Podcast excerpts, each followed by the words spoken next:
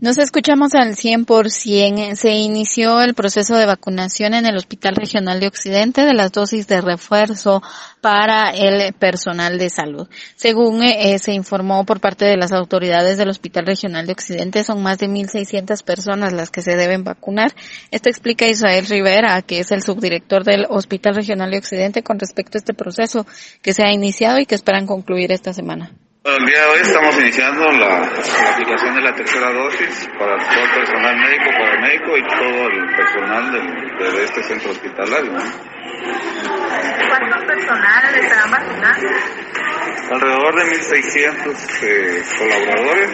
El día de hoy esperamos vacunar unos 1.000 y continuar el día de mañana con el resto personal que quedará pendiente para, para este centro. Técnicamente ya es más práctico realizar este proceso ya en la tercera fase. Sí, es más fácil. Ya nosotros con el CAP hemos eh, coordinado las eh, anteriores eh, vacunaciones y ya tenemos un poquito más de experiencia en relación al circuito que se, que se realiza con ellos.